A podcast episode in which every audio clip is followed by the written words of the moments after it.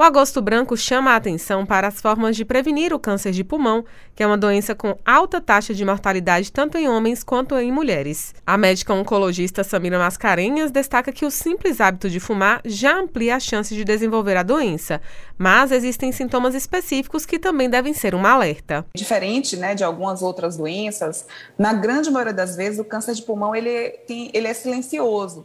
E quando ele vai apresentar sintoma, é, provavelmente a gente já está diante de uma doença um pouco mais avançada.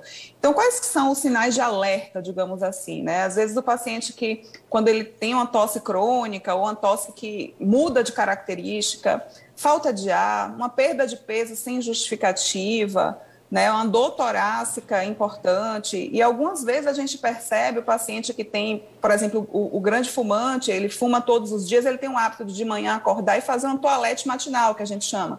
Ele limpa um pouco a garganta, né?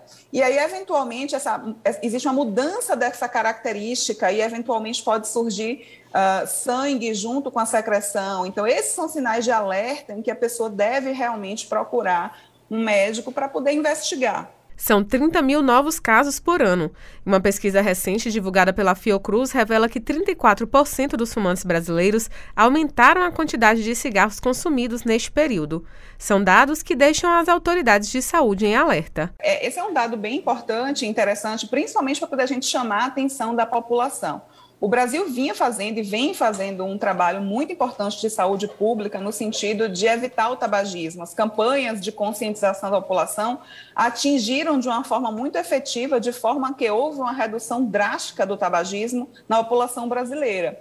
E a pandemia, como todos nós já sabemos, né, ela trouxe uma ansiedade, um estresse. Uh, um, um outro ponto bem importante é que existe, na verdade, uma diminuição da idade com que as pessoas começam a fumar. E a gente tem feito um trabalho nas escolas, inclusive. Então, a gente precisa trabalhar de uma forma efetiva nesse público infanto-juvenil também. Samira Mascarenhas ressalta que o tratamento para o câncer de pulmão depende do quadro e da escolha de cada paciente. No geral, a gente, quando tem tumores iniciais, a gente pode associar a cirurgia, né? A cirurgia pode estar envolvida no processo terapêutico. a radioterapia, ela pode entrar também, algumas vezes, naqueles pacientes que não podem ser operados e têm uma doença inicial, né? Hoje em dia, no tratamento sistêmico, quando a doença ela saiu do pulmão, foi para algum outro local que a gente chama de doença avançada, a gente tem um grande avanço nos últimos anos e esse avanço ele levou uma diminuição da mortalidade do pulmão. Esse é um dado muito importante para a gente que trabalha com oncologia torácica. Isso é um dado que nos últimos anos tem trazido um benefício muito grande, né? A gente tem uma evolução muito grande em relação à imunoterapia, sem contar também que a nossa grande arma, quimioterapia, continua sendo também uma possibilidade. Então a gente tem uma grande evolução em todos os cenários, desde a cirurgia até o tratamento tratamento sistêmico. A detecção precoce é um ponto-chave no tratamento do câncer de pulmão.